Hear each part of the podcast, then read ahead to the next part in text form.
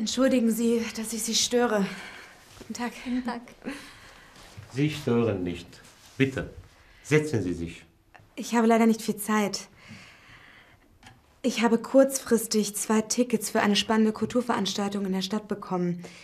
Es wird eine sehr interessante Ausstellung geben und ein neues Theaterstück wird aufgeführt. Danach gibt es noch einen tollen Film im Kino.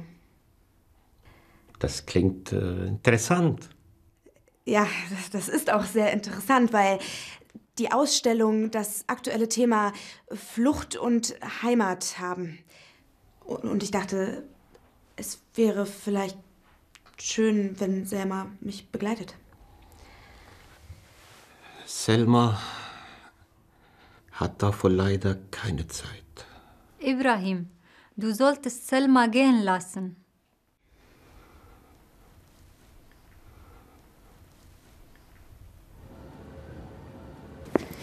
Also mich würde interessieren, wobei ich dir helfen soll, weil ich deine Eltern gerade eiskalt anlügen musste. Es tut mir leid, es war eine Notlüge.